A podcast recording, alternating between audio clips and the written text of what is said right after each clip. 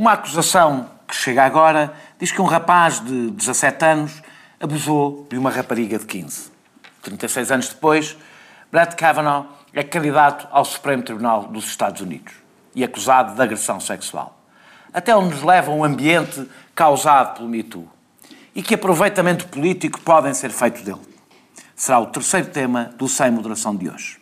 António Costa chegou a Luanda de calças de ganga e foi recebido com poupa e circunstância.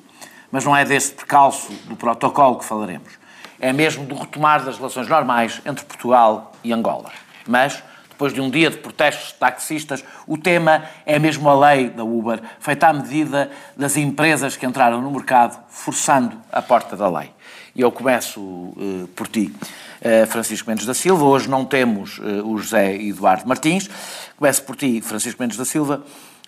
exatamente, tu acompanhaste seguramente os protestos de hoje. Já temos uma lei que vai entrar em vigor agora em novembro. Começou por ser vetada pelo Presidente da República, propondo a introdução de algumas medidas, que eu tenha reparado, a única relevante que foi introduzida foi uh, a taxa de 5% em vez de 0,5% ou 1%, já não me lembro bem, ou acho que era diferenciado. Uh, uh, foi a única alteração foi em relação à taxação.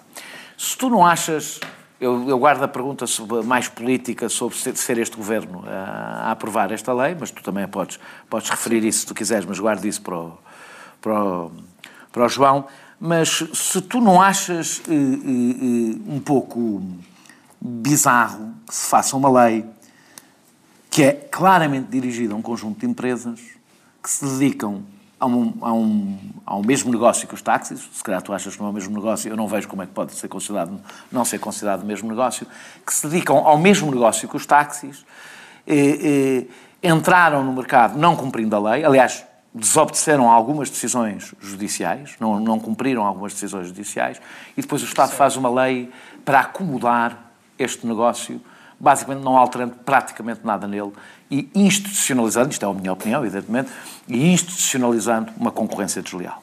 Se não achas que isto tem riscos, independentemente agora do que cada um de nós acha sobre a forma como o transporte individual de passageiros, o transporte público individual de passageiros deva ser regulado, se não achas que a única forma justa de resolver isto é fazer uma revisão geral da regulação, onde todos caibam da Posso mesma maneira? por aí, acho que sim, acho que sim, acho que é...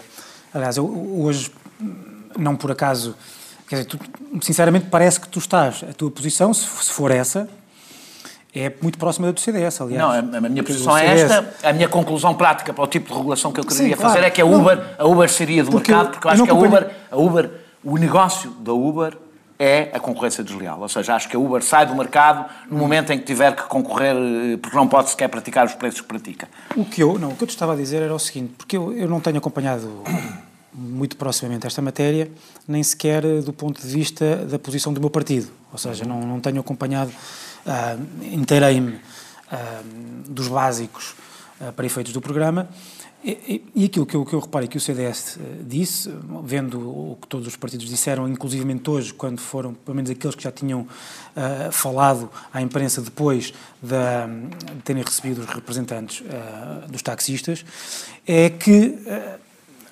o, o, o, é óbvio que tudo se resolverá, ou tudo só se resolverá, quando os táxis estiverem numa situação relativamente parecida ou suficientemente parecida com a da Uber em termos de direitos e obrigações. Uhum. E isso só se faz uh, não uh, arrastando a Uber ou a Cabify e esse modelo de negócio para o passado, mas tentando que os táxis também tenham, ou permitindo aos táxis, incluindo com ajudas públicas, se necessário, que os, que os táxis tenham mas já o cheguem, ao, cheguem tanto ao futuro como chegou. Mas, já, mas, como chegou. Deixa-me só dizer mas deixa-me só, deixa deixa terminar. Ah, porque, eh, porque, repara, a grande dificuldade desta matéria, como em muitas parecidas em que nós temos disrupção eh, tecnológica eh, de negócios, é que tu estás numa zona cinzenta. É verdade, eu concordo, que o negócio, ou o modelo de negócio do, da, da Uber e da Cabify, entre outros, não é totalmente distinta dos táxis. O Mas também, serviço. mas também acho que é suficiente, é um serviço e um modelo de negócio e uma ideia económica suficientemente distinta para ter. Deixa-me só, porque é só perceber em quê. Porque, por exemplo, os táxis hoje já utilizam o mesmo tipo, aliás, eh, a primeira plataforma desse género que existiu nem sequer foi a Uber, foi, foi para táxis. Eh, eh, Portanto, já, usam, já usam as mesmas plataformas tecnológicas, podes pagar da mesma maneira, podes- mas que eu a única diferença é a mesma Não. regulação, a regulação que o Estado faz de uma e de outra. Não, mas o que- eu quero chegar é o seguinte. Por exemplo, a questão da contingentação. Que eu acho que há, é, é- é mais, se calhar, é- era mais suscitada nos táxis do que é aqui. Mas o que eu admito é que a própria a Uber, a Uber e a Cabify, aquele modelo de negócio, trouxeram-nos, suscitaram interpretações e análises diferentes daquele modelo de negócio, que quando me perguntem qual é que, qual é, que é a diferença eh, disso relativamente ao táxi, a minha resposta tendencial é aquela pela qual eu comecei, que é, se calhar não há de facto diferença nenhuma e o caminho é que o próprio negócio do táxi também caminhe para este, ou seja, se calhar o- é os, não caminha, os novos é destruir. negócios, se calhar, se calhar é, um, é um mesmo negócio, feito de maneira suficientemente, suficientemente diferente que levanta, que levanta a questão de saber se o próprio negócio dos táxis é que não está obsoleto em algumas das suas, das suas regras. Percebes? E é nisso que eu estou a dizer. E, portanto, sim, eu compreendo. Eu- agora, eu compreendo que eh, compreendo a angústia, se quiseres, eh, dos taxistas e o seu sentimento de injustiça quando veem um negócio que é, se não é exatamente igual, é muito parecido, porque de facto é concorrencial, quer dizer, vamos lá ver, é concorrencial no sentido em que eu próprio, como tu, tu decides podes decidir se vais no Uber ou apanhas um táxi, portanto, para, para o E mesmo não é a mesma efeito. coisa que diz que vais num autocarro ou vais de táxi. Mas o que eu é a acho- mesma coisa. sim, claro. É porque é Certo. exatamente Certo. ele vai-te fornecer Certo. o mesmo serviço. Vais sozinho no Mas carro, o que eu acho- de um sítio até ao outro. O que eu acho é que, começando por dizer o, nego- o negócio da Uber e da Cabify, começaram, pelo menos a mim, por mostrar que não vale a pena parar essa evolução impondo à Uber e à Cabify as regras dos táxis, e eu evoluí para uma coisa que não é totalmente distinta, mas é um pouco mais do que isso, quer dizer, en- então, sendo, sendo a Uber e a Cabify assim não tão distintos do táxi, se calhar o, o problema é que o próprio negócio dos táxis tem regras que são obsoletas. Percebes? Outra coisa que eu queria só terminar por dizer. Eu vejo, nos termos da... Pelo menos os representantes dos táxis vieram a dizer que esta manifestação tinha a ver com a inconstitucionalidade e que era da lei, etc. Ah, Portugal tem regras para isso. Ah, ah, É isso que eles estão a pedir. Eles estão a pedir que seja pedida. a- a- Sim, mas eles a- próprios podem pedi-la. Estão a pedi-la, mas eles Podem- próprios podem pedi-la. Podem pedir no sentido... Não a sucessiva, não é? Agora, desculpa lá, estou. Pois, é, é, mas não vamos entrar aqui em questões... Sim, em mas questões é porque há uma que Não, suspende a sucessiva lei e a podem. outra. Podem pedir a sucessiva, não podem é pedir a, a, Sim, a, os, que, a que deputados, responda a sua deputados aplicação. ou, ou, ou, ou o Presidente da República, Preventiva 10%... só o Presidente Preventiva, da é República. preventiva. Só o Presidente da Mas é República. exatamente isso que eles estão a pedir. Eles estão a Não, pedir pois há que seja sucessiva- pedida a preventiva, não é? Sim, mas a, mas a sucessiva também podem fazer, porque pode ser colocada uma ação contra a própria lei. Ah, enfim, não quero entrar em, em, em termos, Bem, em questões muito técnicas. Claro que vai a demorar. Não, não precisa ser provedor de justiça. Tu podes fazer uma ação, eh, uma ação, eh, eh, tentar suspender a própria execução da. Não precisa ser a suspe- a suspender os efeitos da lei, a própria execução da lei. Só claro, aí não, não terá o efeito preventivo que poderia ter os, o- a suscitação Isso do não é fiscalização Constitucional. sucessiva, não é?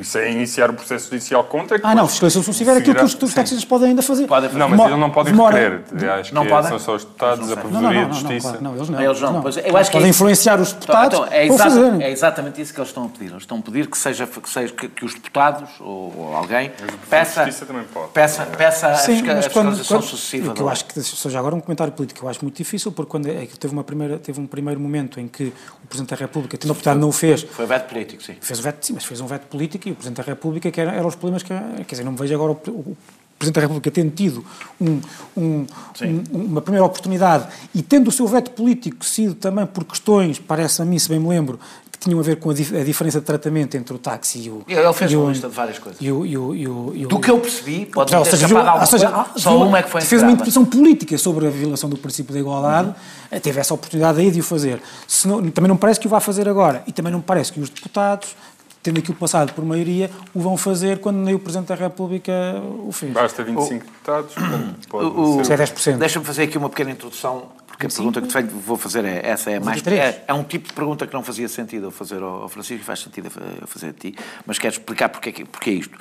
É, é, do meu ponto de vista, eh, o problema da Uber, que é um problema que ultrapassa muito a Uber, portanto eu não olho para a questão da Uber isolar Uber e, e estas, e estas empresas isoladamente, é que ela põe três, três coisas em, em, em, em, em causa.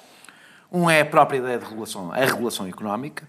Porquê? Porque através de uma desigualdade na regulação de um mesmo serviço, tira ou tendencialmente eh, eh, prejudica no mercado os que estão mais regulados, eh, eh, eh, eh, que têm de cumprir. Tens, eh, com- vocês falaram da conti- contingentação, mas não é só contingentação. Limite da, da- da zona onde podem operar. O Uber pode operar em, em, em todo. em- pode pegar alguém aqui, ir buscar a outro sítio, tem uma total liberdade para ir a sítios onde há mais procura e adaptar-se. Eh, limites de preço. Eh, a Uber pode fazer adaptar-se à hora, ao dia, conforme os preços, os táxis não podem. Limite eh, eh, eh, carteira profissional, ou seja, há um conjunto brutal de coisas em que a contingentação é talvez só a única que nós podemos dizer que é- pode ser, pelo menos como está feito relativamente anacrónica, as outras não serão assim tanto. Eh, eh, eh, e a questão não é seguramente tecnológica, porque, como eu disse, há outras empresas, há, as empresas de táxi já utilizam a mesma tecnologia a questão é mesmo o facto de haver regulamentações diferentes. Toda a diferença que nós podemos encontrar no negócio é haver regulamentações diferentes, para as duas. A outra é, é importante, acho eu, para, para alguém com as tuas posições políticas e as minhas, que tem a ver com a deslocalização do rendimento de uma atividade local, ou seja, o grande milagre, a grande coisa extraordinária deste tipo de plataformas é que consegue deslocalizar parte do lucro para multinacionais de atividades que são estritamente locais, ou seja, o dinheiro não saía, o dinheiro não saía Desculpa, nem desculpa, do país, Isso não- nem das regiões. Podemos falar não sobre pode isso. ser argumento para... Para mim é um excelente argumento. Não, não é. Não, Para mim é um não, excelente não é um argumento. argumento porque não, é, não, não tem a ver com as plataformas, com as plataformas não um tecnológicas. não Quer dizer, sou um os supermercados é também um excelente- fazem, também foi polémico isso. Não, não, há uma diferença. As atividades, quer não, dizer, não estás a perceber. Desculpa. A, a Uber não investe um cêntimo em Portugal, um cêntimo em Portugal e leva 25% do dinheiro. Um cêntimo. Estamos a falar de atividades que não investem nos países, a única coisa que fazem é tirar de lá dinheiro. Porque a Uber não investiu um cêntimo em Portugal, a não ser talvez nos escritórios da Uber. É um cêntimo. A atividade é exatamente, eu ponho uma plataforma e cobro. É só esta. Presta um serviço que Então, tem- que é economicamente relevante, Continua a não lá, investir e- um cêntimo em Portugal. A plataforma não é portuguesa. geração de riqueza. A plataforma não é portuguesa, não está cá, não insistiram, não, não criam riqueza rigorosamente nenhuma, Ó, Daniel, levam parte da ó, riqueza. Daniel, isso é um Deixa- problema, aliás, que eu acho que é um problema grave que os sistemas fiscais dos concordo. países têm, Oh, têm espera, que eu consigo. resolver. Deixa-me Isso- perguntar. mas isso não é Deixa-me fazer perguntas. para dizer... Para mim, pá, eu os concordo táxis para ti não é. Os não podem chutar todos, fazem uma SGPS, depois uma Eu na Holanda e também mandam para lá mas- os lucros. mas é que eu compreendo. E também não investem cá. Eu compreendo. Tem que comprar os carros. Oh, exato, eu compreendo Comprar os carros tanto como Uber. Francisco, pronto. para de discutir no lugar onde não está. Eu acho que não- eu não te fizeste, não foi por acaso que não te fizeste a pergunta a ti. Mas Acho podias ter feito, porque acho que é, que é uma fa- uma falsa questão. Acho que estás Ou completamente. melhor, não é uma falsa questão, mas é uma falsa questão para, para a questão entre. Para, não tentes ocupar. Eu percebo que o Partido entre- Socialista ocupa o lugar da direita neste tema. Não precisas tu ocupar o lugar do Partido Socialista. Porque eu compreendo que para ti é fácil fazer este argumento. Eu quero perceber como é que o Partido Socialista faz este argumento. E por fim, a questão da desregulação laboral. Ou seja, nós temos trabalhadores transformados em parceiros, parceiros que pagam para trabalhar, que têm que pagar à Uber, têm que pagar todo o investimento, têm que pagar à Uber para trabalhar. Ou seja, como é que. A minha, a minha dúvida é esta. Como é que é um governo socialista, apoiado, nesta matéria não, mas pelo PCP e pelo Bloco de Esquerda, o país, o governo que em toda a Europa fez a legislação mais liberal à medida da Uber, de tal forma que a Uber dá Portugal e a legislação portuguesa como um exemplo para o resto da Europa. Ao mesmo tempo que no resto da Europa, incluindo governos de centro-direita e liberais, fazem uma guerra à Uber porque conseguem perceber todos os efeitos negativos que a instalação deste tipo de empresa e legislações feitas à medida deste tipo de empresas têm em Portugal. Eu não consigo perceber este contrassenso. Como é que a lei mais liberal para a Uber em toda a Europa é feita pelo governo que supostamente é mais à esquerda em toda a Europa? Já não é mais liberal, é porque a maioria dos países não tem a legislação sobre isto e Não a Uber... ter. Não, e a Uber opera num vazio legal. Portanto, o que estás a dizer não, não significa nada, porque Portugal é dos poucos que legislou sobre esta Os matéria. outros estão a combater a Uber, estão, estão a, os estão a ter uma têm- guerras jurídicas com a Uber. Os outros não têm Uber, têm, não. A Cabify é espanhola, portanto. Eh, sobre cada um do. Eu acho que eh, o teu argumento. Eu não tenho simpatia nenhuma pela Uber, eu nem uso Uber, só uso táxis, não uso Uber, não, a minha mulher usa, eu não uso. Uh, um, e eu acho que o teu argumento faria sentido uh, se de facto os serviços fossem iguais. E não são. Tu desvalorizas a contingentação, eu não desvalorizo. E desvalorizas quem, defende o... a, quem, define a contingentação é o Estado, não, não são os serviços. Desvalorizas a Não, não é isso. O que eu estou a dizer. Daniel, é... deixa-me só estou só a dizer que a é diferença. Estou a insistir porque é que a diferença é a regulamentação. A contingentação é a regulamentação, Sim. não está na, no, na gênese do negócio. Sim, e eu acho que o táxi deve ser regulado e percebo que a Uber seja menos regulada. E a razão. E a razão principal para mim é a questão dos corredores bus. Os corredores bus são uma infraestrutura criada pelos poderes públicos que só permitem um determinado veículo andar naquela faixa. E têm uh, limites de capacidade. E tu, o, o, a tendência crescente nas cidades é tu dificultar a vida ao carro individual e promoveres faixas bus e, portanto, promoveres, promoveres uh, transportes públicos ou transportes individuais que possam andar nessas faixas. Enquanto esta diferença se mantiver, a diferença entre a Uber e o táxi é bastante significativa. Não, não é. Desculpa. Não, não é. A Uber tem que sujeitar ao trânsito nas faixas normais como todos os outros carros. Os táxis têm faixas dedicadas. Vários centros da cidade, não é? Os táxis não operam só nos Estou a falar das principais metrópoles do país onde isso existe. em Lisboa existe em parte significativa da cidade. da cidade, é parte significativa da cidade. No Porto, presumo que também, e nas principais cidades do país também. Essa diferença faz toda a diferença. E essa diferença, para mim, justifica que a regulação num e noutro não seja igual. E não há aqui nenhuma concorrência desleal, porque eu acho que o serviço é mesmo diferente. Tu poderes apanhar um táxi na rua, tu poderes garantir que o táxi tem menos trânsito dos outros porque tem faixas dedicadas. Já se fala-se em faixas dedicadas na ponte, na autoestrada, isso só será para táxis, não será para Uber. E, portanto, enquanto isso existir, para mim, isso cria uma diferença entre os serviços que justifica que haja diferença de tratamento regulatório num e noutro sem que isso seja concorrência desleal. Não, não, estamos a falar de... Percebes qual é o grau de diferença regulatória? Mas para mim isto faz toda a diferença. é praticamente não regulado. Oh, oh, não, não é, é mínima. Tu é disseste várias é coisas que não são verdade. Diz lá. A Uber queria ter aquele modelo de relação laboral em que tinha uns colaboradores, não é? Em que basicamente eh, cada motorista da Uber era um empresário. Isso acabou com esta lei. Os carros da Uber têm que ser tidos por empresas e os motoristas da Uber têm que ter contrato de trabalho com motorista. Tu tens consciência que basta tu seres contrato com o trabalho com a Daniel, tua própria empresa. não é verdade. Acabei... O que tu disseste era a realidade da Uber e que a Uber queria instalar como modelo laboral e que esta lei impede. Esta lei impede, esta lei obriga. Queria obriga. Queria não, oh, Daniel, não. A, lei obriga a que se tu queres ter carros da Uber, tens de ser uma empresa, e se queres ter motoristas da Uber, tens de ter um contrato de trabalho com quem guia esses carros. Portanto, não é o que tu disseste, e está a anos-luz do modelo daquela coisa da economia partilhada, onde cada, cada pessoa é um empresário. que tu estás a falar não existe praticamente em lado nenhum. Portanto, essa que tu dizes que, que a Uber queria ter cá, não existe, não, existem muito poucos países da Europa. Portanto, a que a Uber tinha já era essa. Daniel, tu quando apresentaste sim, isto falaste em precariza, e o que eu estou a dizer Mas é o que tu disseste, não é verdade.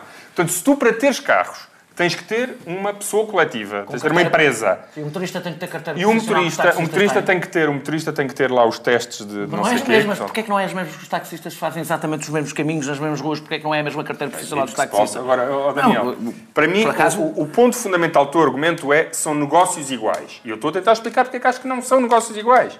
Tu podes dizer que desvalorizas a questão das faixas base. Eu não desvalorizo, acho que essa, ela é determinante é para duas coisas. Acho que quando o Estado cria vias especiais para um tipo de viaturas têm legitimidade acrescida para regular o negócio dessas viaturas e têm menos legitimidade para regular uma atividade que não beneficia dessa infraestrutura pública. Portanto, este argumento para mim é definitivo na forma de tratamento diferenciado. Não acho que o Estado tem legitimidade para regular exemplo, todas as atividades acho que se tu tens, económicas. Não, não, não, claro, e a Uber também é regulada, também está sujeito ao MTT, tem que pagar uma taxa para supervisão, portanto, a Uber também vai ser regulada. O que eu estou a dizer é, não tem que ser regulada da mesma maneira, teria de ser se os negócios fossem iguais, mas eu acho que não são por esta razão. A contingentação, quando tu não tens acesso... Sabes que a contingentação não nasceu por causa dos corredores base, nasceu antes dos corredores base. É o argumento que para mim hoje justifica a existência de contingentação. Se uma Câmara dedica X%, X% de faixas especiais para determinado tipo de viaturas tem legitimidade para regular o número dessas viaturas. Até porque as faixas base têm um limite de capacidade. Não podes ter um milhão de táxis em Lisboa. E não é tanta questão de não haver mercado para isso, é não há faixas bus para esse tipo de carros. É. Anulas o objetivo da faixa bus, que é dar um, a circulação prioritária mais fluida a um conjunto de Mas carros. tens consciência que tu criaste uma nova razão para haver contingentação, porque nunca foi oh, essa. Oh, oh, a contingentação Eu só dizer mais qualquer coisa. Por uma coisa que se chama rapidamente. gestão da, da mobilidade dentro da cidade que é das áreas mais reguladas em qualquer economia, ultra-reguladas. E não é só por causa dos corredores bus, é porque tu queres privilegiar o transporte coletivo ou não queres privilegiar o transporte coletivo e, portanto, não queres que haja uma explosão. Oh, é, é, tu é aqui tens, não é regulado, estás, a dizer, é estás a usar o mesmo argumento. Qualquer um o que eu estou a dizer é, os transportes coletivos, neste caso, justificam-se porque têm faixas dedicadas. Não pode, eh, tens os autocarros que podem andar lá e tens de ter um limite de táxis que também podem andar nas mesmas faixas que os autocarros, porque se não tivesses, inviabilizavas o propósito e o objetivo das faixas dedicadas. Francisco. E, portanto, dito isto, deixa-me acabar, eu acho que resolvida, resolvida ou muito mitigada a questão da precariedade laboral. Salvaguardada a diferença dos dois negócios e, portanto, a justificação de terem regulações distintas.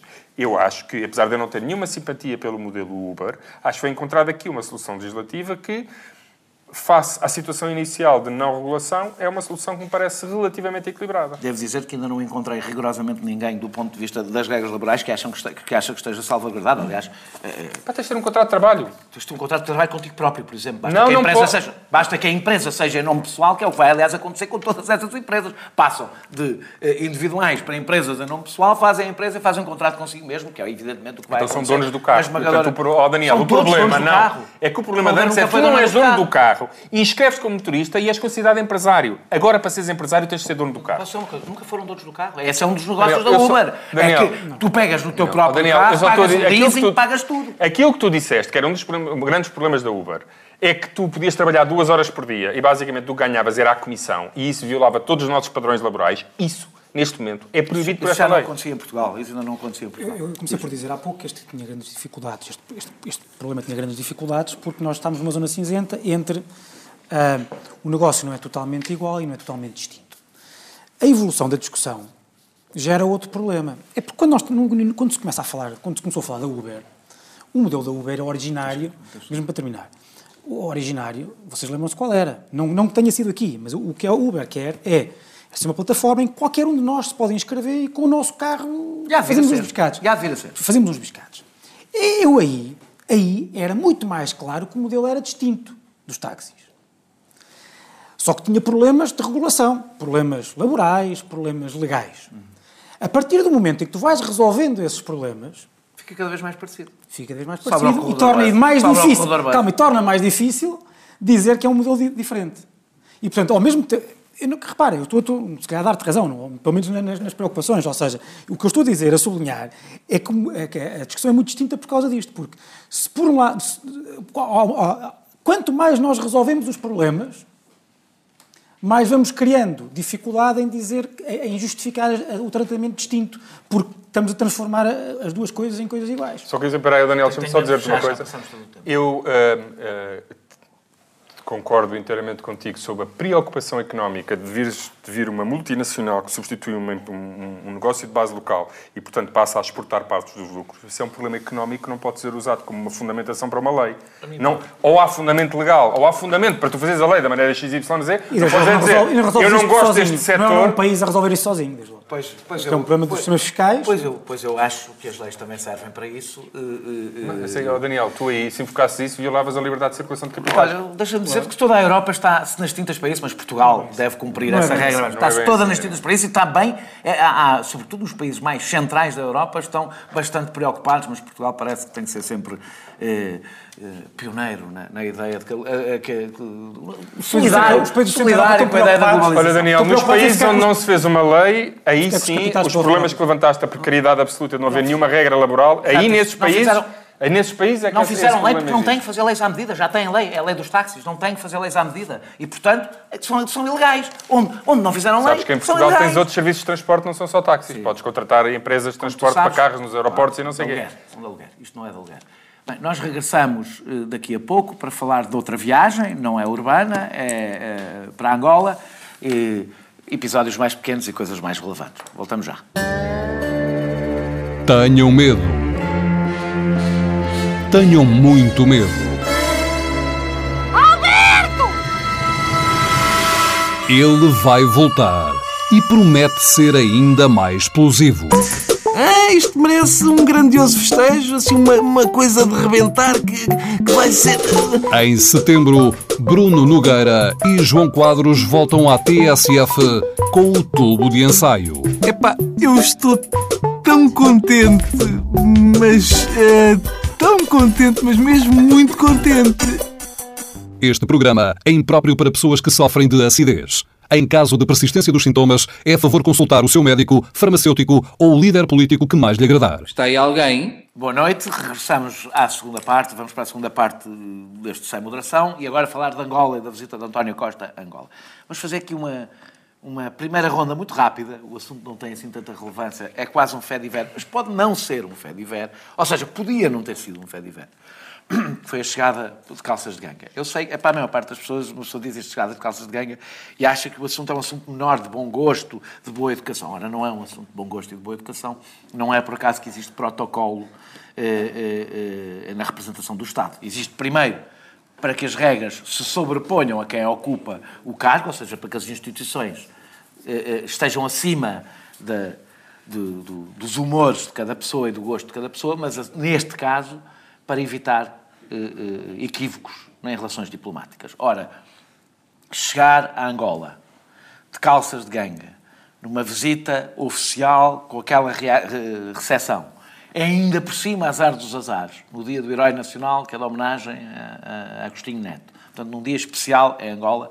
poderia ter sido lido como uma demonstração de respeito, porque a política tem um lado simbólico e, portanto, as coisas, a roupa com que eu vou a um sítio, pode querer, aliás, deve querer, se eu não for um tolo, quer transmitir coisas. Parece... Estás nu aqui, por exemplo. Não, as pessoas não veem. Mas... Não estou nu, mas estou, quase. mas não mostro. Acabaste não... de mostrar. É verdade, estou, estou, é verdade, estou de calções. Uh, uh, mas... Uh... Os, os ouvintes da TSF não sabem o que perderam. mas o, o, o, a minha pergunta é, ok, isto foi um, um equívoco, eu acho que toda a gente percebeu que foi um equívoco, mas é um bocado aborrecido para um Estado quando o melhor que tem a dizer é que houve amadorismo para não causar um incidente diplomático.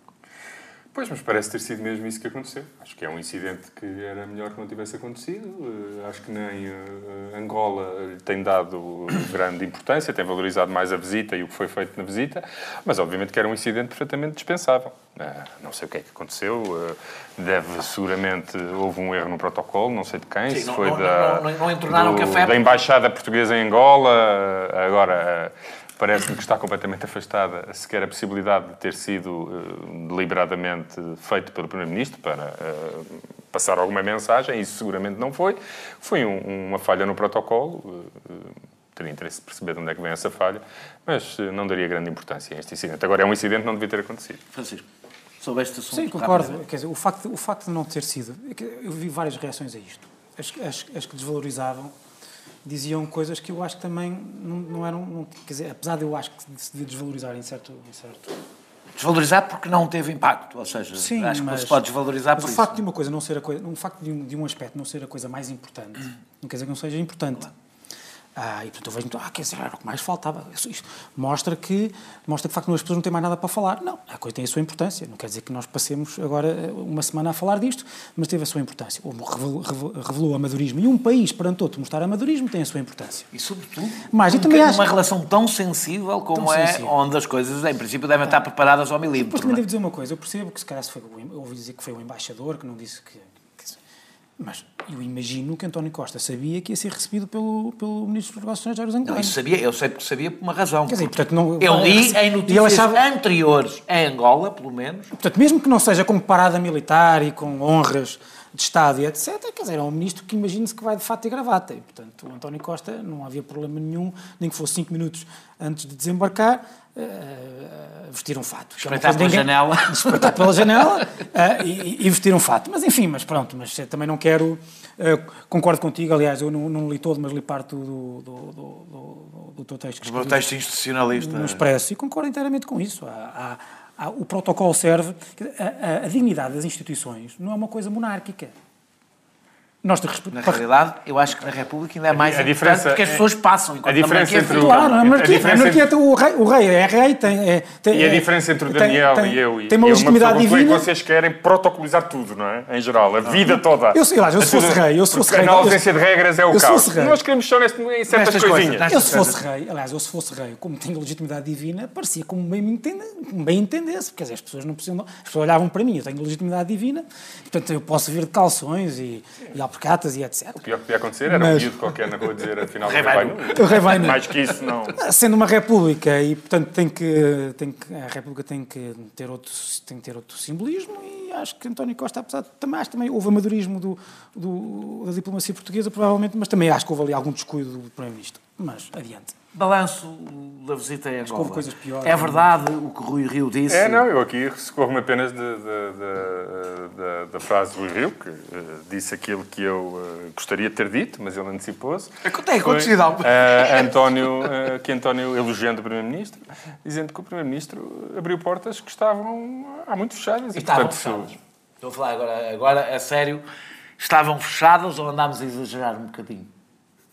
Bem, eu eh, con- constato declarações várias eh, de responsáveis políticos angolanos, eh, cancelamento de, de visitas de, de- quer do Primeiro-Ministro ou o Primeiro-Ministro não foi cancelamento, não estava marcada, mas protelaram sem data marcada para um momento futuro. A visita da, da Ministra da Justiça, essa foi mesmo cancelada.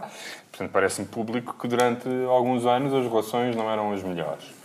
E aparentemente agora esses problemas resolveram-se e é importante que Portugal tenha eh, relações diplomáticas saudáveis e sem grandes irritantes, como dizia o Sr. Primeiro-Ministro. Pois, mas deixa-me dizer, isso do irritante a mim irritou-me um bocadinho. Porque o irritante, como escreveu alguém que eu li lá no Observador, eu ando maluco. Agora tu concordaste que eu, eu vou concordar com alguém que escreveu no Observador. Acho que foi no Observador, mas não tenho a certeza. Não é um bocadinho irritante que se chama irritante a um processo judicial? Ou seja, não achas que o Primeiro-Ministro não devia de chamar a um processo judicial? Tenha ele e depois o fim que tiver. Ele fez várias Irritante. declarações sobre isso. Não sobre o, o irritante. Eh, pode não ter sido a minha escolha de palavras, admito que Eu sim. sei que a escolha de palavras é anterior. Agora, o irritante não significa... O, irritante não quer dizer... irritante não, o, irritante eh, não, não quer dizer que o processo judicial seja irritante, não é? Não é esse o significado da palavra o que abriu irritante. portas a estas relações parece-me que foi a, a- a resolução do problema do amigo do presidente de Angola, porque é, é disso que se trata.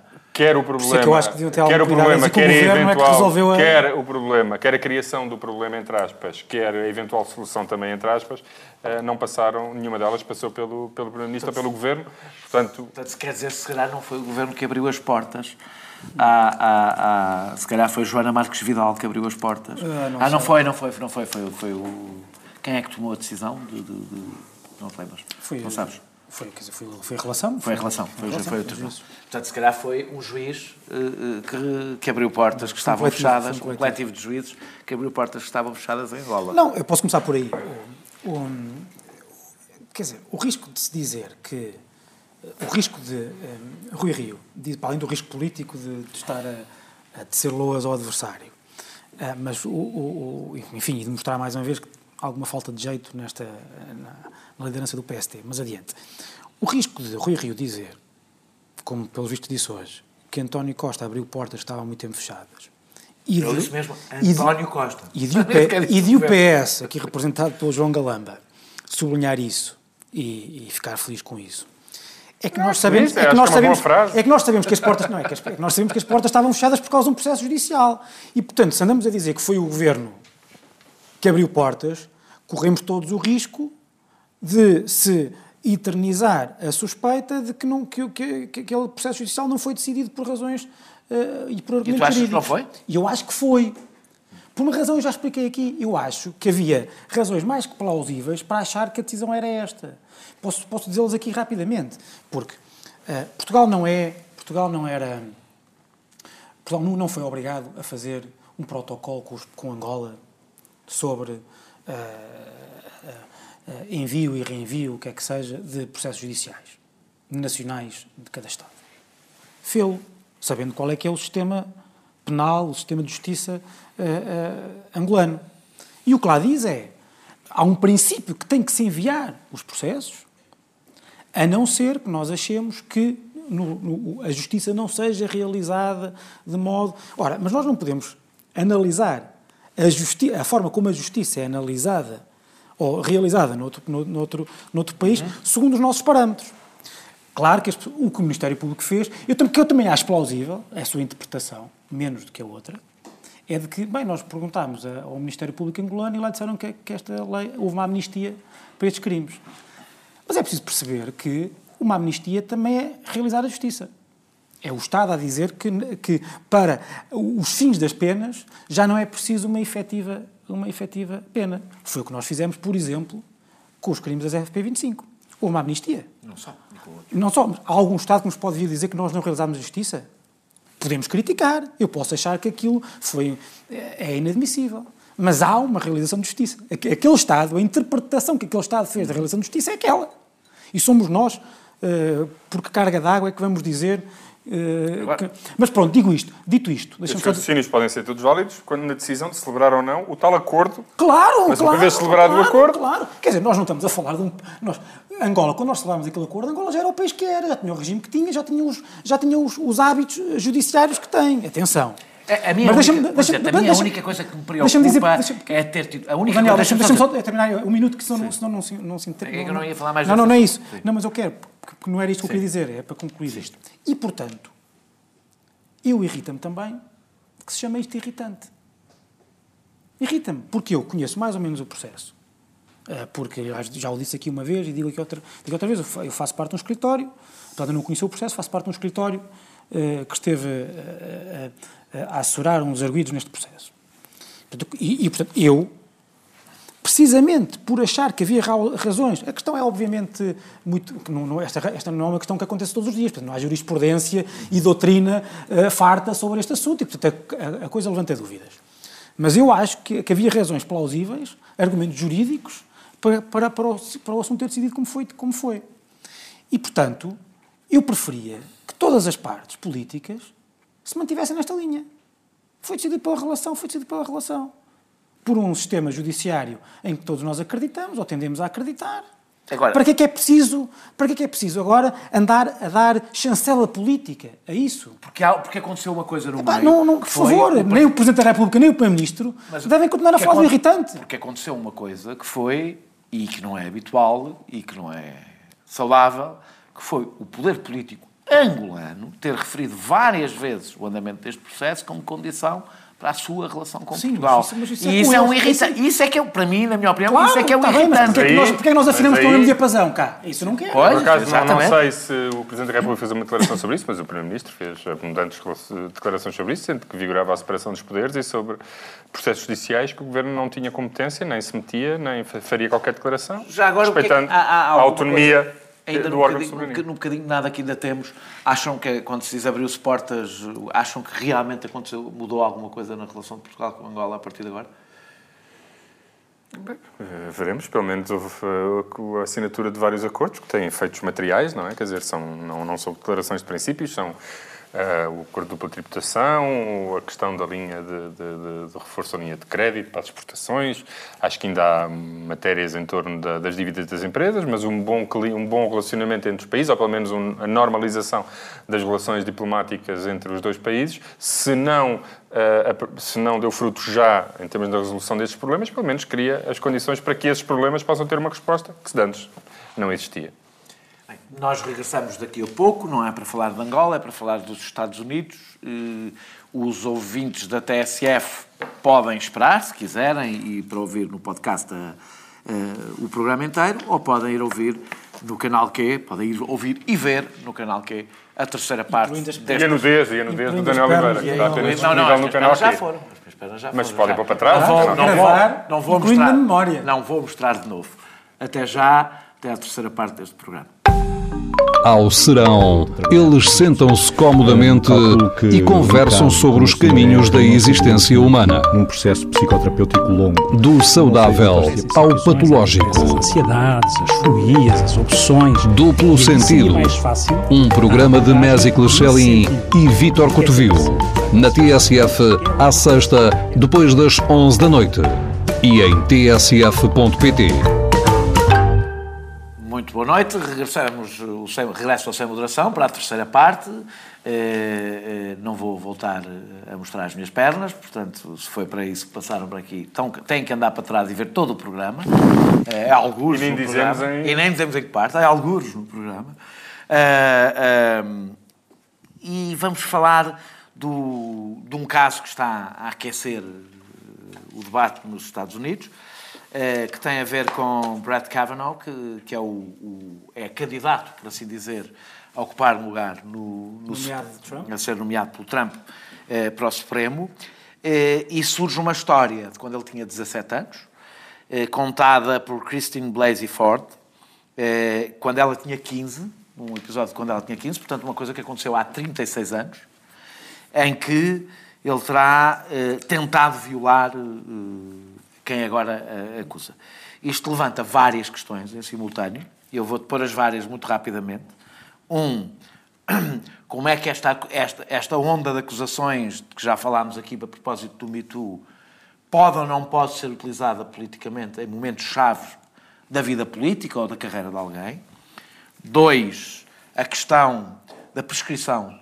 Eh, Eu não sei se no Estado, eh, nem sei qual é o Estado em que isto terá acontecido. Maryland. Maryland. Se há prescrição ou não há prescrição. Mas até não é só da prescrição judicial, prescrição é, da, social. é da prescrição social. Ou seja, se alguém pode, desde os 17 anos até aos 50 e tal anos, ter este cutelo sobre a cabeça com alguém à espera do momento em que pode vir a fazer esta acusação. Eh, e de- e eu acrescento uma terceira coisa, mas que é uma coisa que a mim, para mim é, é talvez mais importante, é porque é, que é, porque é que é sempre tão difícil fazer discussão política sobre as escolhas, por exemplo, que Trump está a fazer, incluindo para o Supremo, e que implicações políticas elas têm, e tudo acaba sempre a discutir um escândalo que não tem conteúdo político para não sei se no caso dela para isso, mas no caso de quem terá aplaudido esta acusação para resolver um combate político que não se faz. Mas isso é uma terceira coisa que para mim. Tu, sobre o que está em causa, tu já, já, já explicaste os factos, e a ser verdade, eu não tenho outra coisa que não repúdio hum, a, a- a demonstrar hum, sobre isso. Também sobre o Me Too, eu, hum, enfim, não seria. Achava que talvez não fosse necessário dizer isto, mas uma pessoa convém ir sempre dizendo. Eu acho que o movimento tem uma natureza essencialmente benigna e, eh, na maior parte dos casos, acho que tem resultado numa, eh, num acrescento de civilização ao nosso mundo. Isto, explode num, momento em que as mulheres ganham finalmente. há- ou seja, Sim, acho claro. que aqui tem que fazer um, fazer-se um parênteses. Não é assim tão extraordinário que haja histórias que são contadas agora e que aconteceram há, Sim, há 20 claro. e tal anos, porque as Certo. próprias mulheres têm um poder e uma voz que não tinham há 20 e tal anos. certo, certo. Mesmo com esse, com esse, com esse, eh, enfim, com essa chaveta ou esse parênteses que é importante, é um, é um pressuposto da análise. Ahm, agora, o que eu acho é que também, e vê-se aqui, eu acho que isto levanta questões, algumas das quais tu, eh, há questões importantes, algumas das quais tu já referiste. Uma delas tem a ver com, com, com isto. Ah, nós, há um, há, um, um, um exce- há, há excessos, como há sempre em todos. Nós também, quer dizer, não vamos querer que estes movimentos, que são movimentos de ruptura, sejam ah, perfeitos na sua proporcionalidade. Mas isso não quer dizer que nós não devamos estar atentos também aos, aos casos de desproporção e de exagero. Porquê? Porque, porque há nesta matéria há um risco de se quase que iniciar ou insinuar uma espécie de contra-reforma iliberal da, nossa, da forma como nós organizamos penalmente ou organizamos as sociedades para responderem à prática de crimes, de condutas que são ah, desvalorizadas e que são tratadas como crime. Na longa e ah, há uma longa e duradoura Mas Deixas-me fazer aqui um parênteses, não tem nada a ver. Como Mas não, eu queria- como não estava bastante coisa para dizer. Mas deixa-me só, é, que tem a ver, só, só quero falar sobre uma coisa disso. A importância de determinado tipo de crimes e determinado tipo de novas realidades, novas denúncias e uma contra-reforma iliberal, que é uma proposta que surgiu agora do Bloco de Esquerda. Não vamos discutir porque não, não estava no nosso alinhamento e, portanto, nenhum de nós se preparou para a criação de tribunais específicos para a violência doméstica. Uhum. Ou seja, para a criação de tribunais para um crime, o que eu acho que corresponde a uma reforma iliberal do nosso sistema. Acho que presume- é grosseiramente inconstitucional e outras coisas. Não, não tem- Apesar de eu Sim, para um crime, conseguir- sim. Para, para um tipo de para, sim, para um tipo de direito, não, porque já tens. Com certeza, um tipo de direito, direito da família, direito comercial. Isto é para um crime, não é para um tipo Sim, de direito. logo porque É, é, é, vi- aí a, a vítima está sempre. Com certeza, não é? E a minha, pronto, estava aqui a fazer um parênteses que se calhar é um tema que um Sim. destes dias nós trazemos Mas- aqui mas- para a discussão. A, a- a evolução cultural que nos trouxe aos nossos sistemas penais liberais, democráticos, foi longa e foi duradoura. E teve algumas conquistas muito importantes.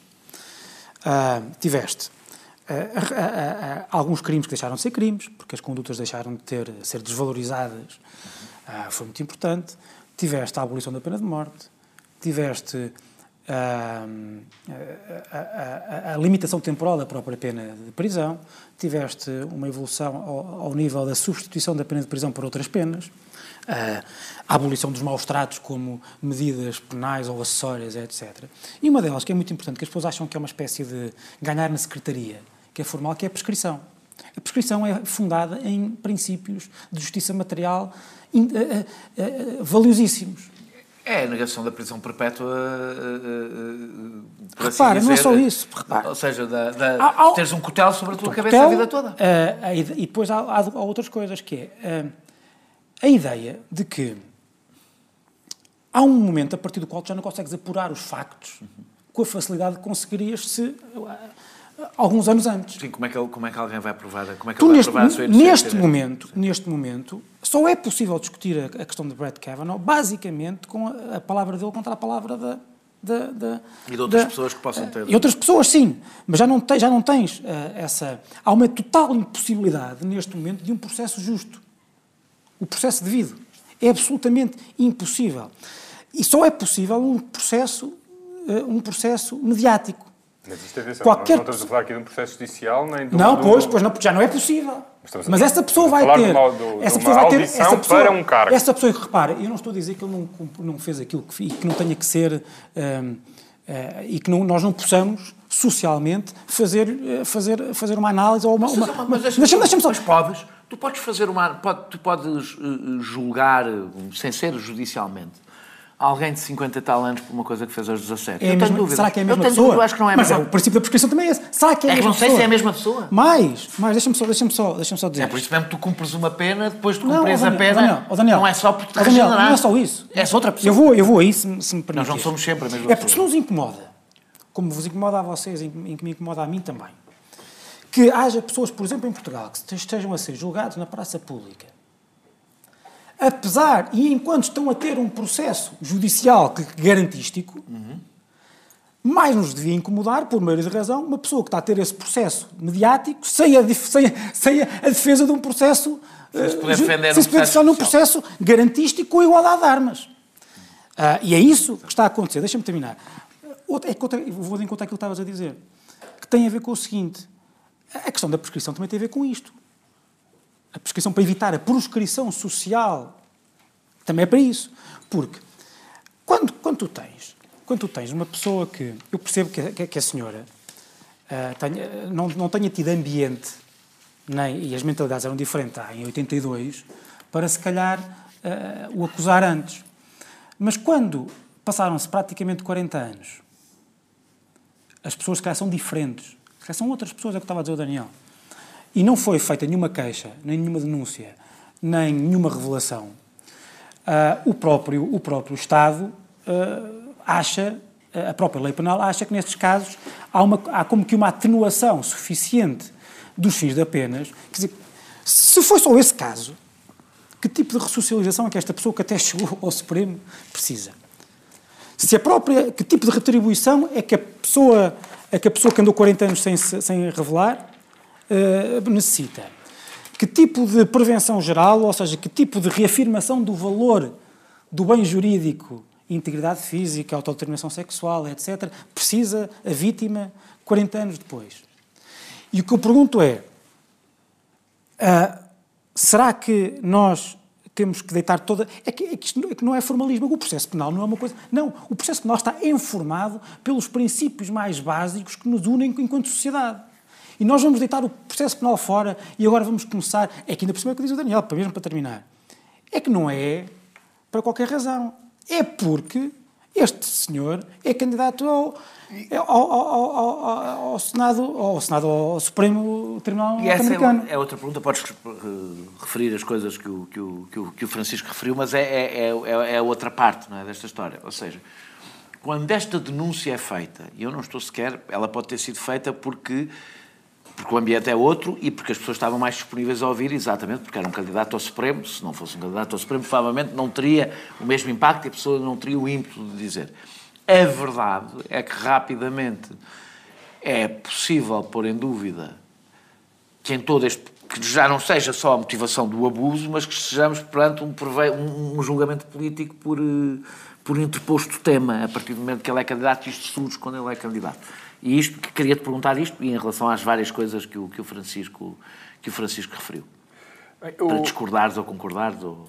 Já, eu acho que há uma diferença significativa entre um processo judicial não é? e uma audição política, que é o que isto é, onde eh, se vasculha o passado mais recôndito de todos os candidatos desde que estas audições existem. Portanto, isto não, não há agora que, de repente, começou-se a vasculhar a vida ou o que as pessoas fizeram, ou candidatos a juízes que fizeram quando tinham 20 anos, ou 15 anos, ou 18 anos. Eu devo dizer que este vasculhar Isso tem uma... foi feito em relação a tudo. Este vasculhar tem uma coisa boa, uma coisa positiva. Eu não, não o adoro, não é uma coisa que me entusiasme muito, tem uma coisa positiva quando alguém é nomeado, não vais ter surpresas mais tarde. Ou seja, não fica mas fragilizado há, por ter uma coisa que não se soube antes. Mas, mas, mas, mas apesar de tudo, 90 ou 95% dessa, desse vasculhar Sim. é sempre sobre coisa, decisões, decisões judiciárias, judiciais que essas pessoas fizeram. Sim, mas é muito Em raro. primeiro lugar, eu, eu compreendo uh, porque é, é que a mulher só uh, uh, a mulher que acusa o candidato só, só, só falou agora. Isso está estudado uh, durante muito tempo. As mulheres têm uma enorme dificuldade em assumir publicamente casos destes. Aliás, há relatos de que naquela altura, quando coisas desta natureza aconteciam, aliás, eram as mulheres a culparem-se em primeiro lugar, portanto, achavam que o erro era delas. Portanto, o ambiente mudou e há certas uh, acusações que se calhar eram muito difíceis há 20 anos e que agora são mais... E acho que é uma coisa que muda tudo, não é? Alguém, ela própria pode deixar, durante anos, pode deixar, não, não vale a pena. Agora, de repente, quando a pessoa que me fez isto é nomeada para o uh, tribunal mais importante da nação, epá, isso já me custa um bocadinho mais e, portanto, eu, eu percebo o, a questão do timing. Ainda por cima, um uh, juiz que, como toda a gente diz, poderá pôr em causa a grande parte dos direitos adquiridos pelas mulheres nos últimos 40 ou até aos anos 70, depois aquilo parou, mas foi até aos anos 70, grande parte deles. Portanto, percebo que haja um, um, uma predisposição maior por parte da acusadora para a, a, falar disso uh, neste momento. Mas o mais interessante não é o, o, as motivações da acusadora, é o acolhimento uh, da parte do Senado. Porque, e isto aqui muda, de facto, a questão do, do, do movimento Me Too muda radicalmente este contexto e, e passa a hipervalorizar uh, uh, certas coisas em detrimento de outras. este nomeado já foi acusado de coisas tão graves como este possível crime que aconteceu. A... Estão tão graves do ponto de vista da, da viabilidade da sua. Há senadores que o acusam de perjúrio, que nos Estados Unidos é um crime terrível. Uh, e com factos. E isso passou tudo, uh, passou tudo ao lado. do seja, ponto de vista de um não, não, não. E, e, e mais facilmente comprováveis. Portanto, havia documentos, era fácil uh, montar esse caso contra. E, no entanto, agora, no momento em que surgiu uma, uma acusação. Quando ela era anónima, os republicanos não ligaram. A partir do momento em que houve uma mulher que deu a cara e assumiu que ia fazer a acusação, mudou tudo. Isto também mostra... Uh, uh, uh, o movimento Me Too também teve esta alteração, que é as pessoas passaram a valorizar bastante determinados temas que se calhar Sim, no passado... Não, não discordo disso. E a questão do tempo? E esta não alteração... não, não discordo que do seja e não, e não... A questão do tempo não é na motivação de quem acusa. Foi disso que tu lugar, falaste e eu compreendo.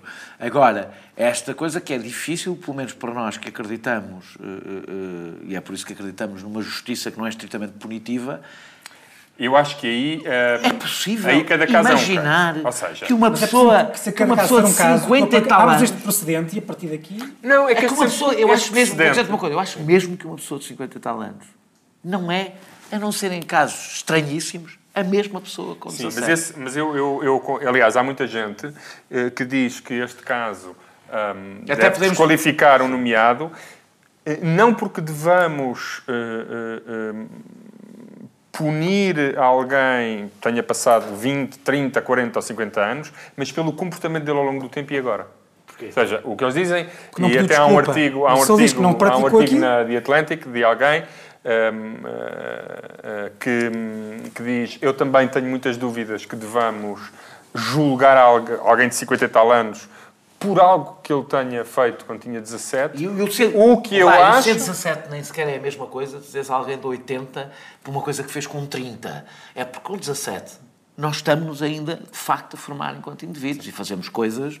Não estou a. Quero que deixar aqui claro que não estou a, reduzir ou a desculpabilizar. Mas isto, isto também mostra um momento. Mas, ou seja. Uh, uh, O que muitas mulheres têm dito é, é, para mim, o determinante, mulheres e pessoas que têm escrito sobre este tema, não é tanto ele ter feito aquilo, embora seja grave. Eu estou disponível para valorizar esse argumento. Uma pessoa, 40 anos depois, uh, muita coisa muda, mas muita coisa muda se tu reconheceres que aos 17, aos 16, aos 18, aos 20 cometeste um erro uh, e, e reconheceres esse facto.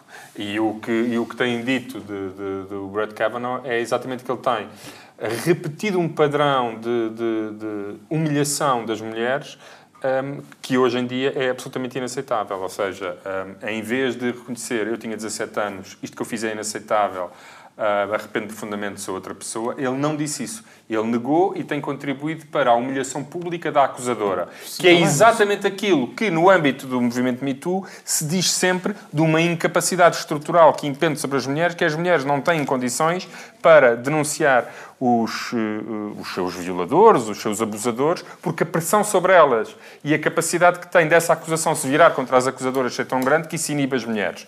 Ora, o, parece que o principal pecado hoje deste nomeado não é tanto poder ter uh, uh, tentado violar ou violentar sexualmente uma, uma, mulher há 40 anos atrás, isso é obviamente grave, e na minha opinião isso desqualificaria um candidato ao, ao Supremo, mas o que muita gente diz é nós percebemos o argumento do tempo, no entanto esperaríamos um comportamento diferente de hoje e não o padrão um, que este nomeado está a repetir, que é de humilhar João, as acusadoras e criar um ambiente impossível. João, João mas o, o, problema, o problema do tempo como eu, como, eu, como eu disse, como eu expliquei aqui, não é o problema de, de, o, tempo, o tempo desculpar. É que o tempo torna impossível a passagem do tempo torna impossível nós sabemos exatamente o que é aconteceu. Porque... Atenção que aqui não há apenas a acusação dela. É, há facto. Não, eu, há, não, não, eh, ela documentou isto muitos anos antes de ele ser nomeado. Com quê?